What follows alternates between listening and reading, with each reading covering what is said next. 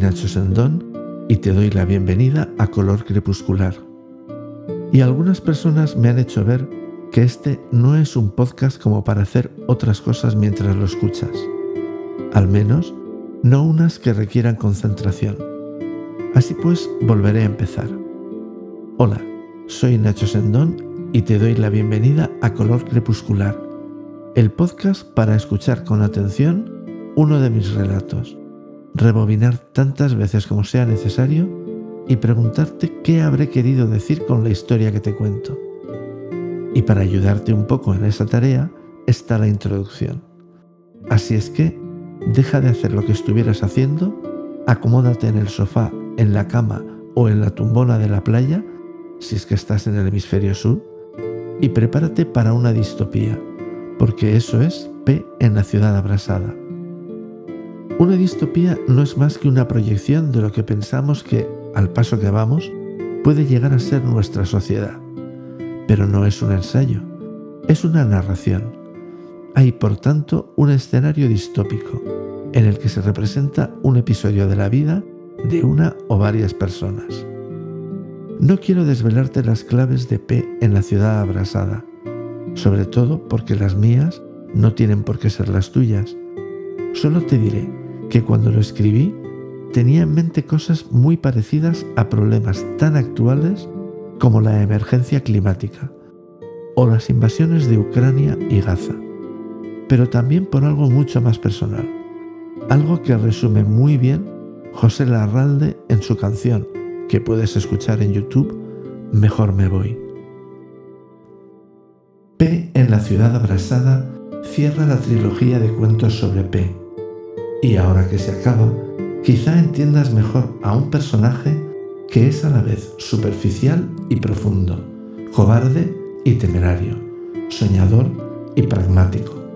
En resumen, un ser humano tan desnortado como lo podamos estar tú y yo.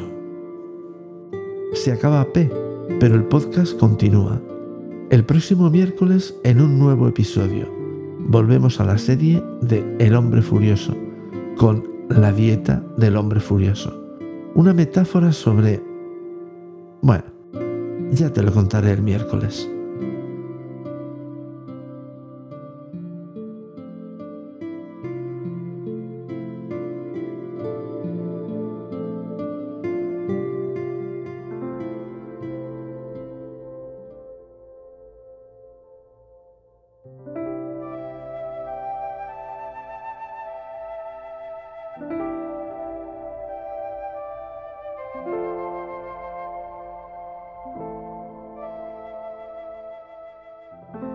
P se detiene y se seca el sudor. A su lado pasa un hombre con una inscripción en la camiseta. Confiad en él, pronto llegará.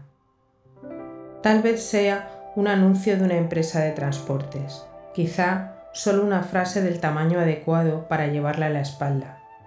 Mejor eso que una cruz, piensa. El sol hace arder las flores de plástico de los jardines ficticios y un viento tórrido las arrambla e incendia el horizonte. En esos parques arrasados, niños reales empuñan fusiles imaginarios y juegan a matar y a morir, mientras en oficinas cercanas otros niños, vestidos como adultos, hacen lo propio, salvo que para ellos no es un entretenimiento. En la ciudad abrasada, la vida tiene el valor de una bala. P ha salido de uno de esos edificios. Se ha asomado a una ventana minúscula y la ha visto. Ella congela el asfalto calcinado a su paso. Deja tras de sí una estela de otoño que apaga el fuego que incinera el aire y los pulmones. Al salir, ha abandonado el juego y algunas personas se han salvado. No es grave, otro se encargará de restablecer el equilibrio pero ahora se ha detenido y ella ha desaparecido tras el bosque de oficinas, semáforos y vallas publicitarias que invitan a vender el alma para comprar una plaza en la fosa común. Sin embargo, un soplo de aire fresco le indica el camino que debe seguir, y lo hace a ciegas, ignorando las señales que le advierten del peligro. hace caso omiso de sirenas y luminosos y supera los controles que tratan de cerrarle el paso. Y así llega a la barrera holográfica que lo separa del exterior y muestra tras ella una falsa naturaleza muerta.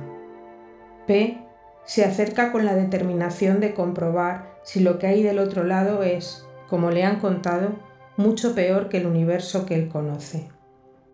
Golpea con fuerza el ilusorio portón transparente y cae al otro lado. Quien lo diseñó supuso que con la apariencia de un infierno extramuros sería suficiente para contener dentro a sus habitantes. La realidad es muy distinta a la que él siempre ha imaginado. El aire sabe a jazmín y es fresco. El suelo no es de asfalto carbonizado, sino de hierba verde y húmeda. El cielo es azul y no gris, y no hay oficinas. Además, ya no suda, y lo que tiene frente a sí no es un parque de flores agónicas, sino un umbrío bosque de hayas y robles. A su entrada, la dama del otoño le sonríe y le ofrece su abrazo.